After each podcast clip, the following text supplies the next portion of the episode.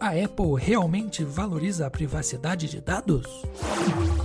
Em 2015, o FBI recuperou um iPhone 5C de um dos terroristas do ataque a São Bernardino. O telefone era valioso, pois poderia indicar qualquer outro associado possível ligado ao ataque. O telefone foi, no entanto, bloqueado com uma senha de quatro dígitos e definido para apagar todos os dados após 10 tentativas mal sucedidas.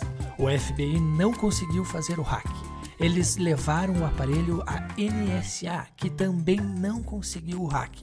Voltaram para a Apple em seguida. Fizeram um pedido dizendo: Apple, libera nós aí, faz um falso iOS que poderia desativar os recursos de segurança para que o FBI o invadisse. E a resposta da Apple foi a seguinte: o governo dos Estados Unidos exigiu que a Apple tome um passo sem precedentes que ameaça a segurança de nossos clientes. Nós somos completamente contrários a essa ordem, que tem implicações muito além do caso legal em questão. Esse momento exige discussão pública e queremos que nossos clientes e pessoas em todo o país entendam o que está em jogo. Ponto. Ou seja, um gigantesco não. A Apple recusou-se em ajudar o FBI a violar um iPhone de um terrorista porque valorizava a privacidade do cliente em relação à segurança nacional. Fica por vocês.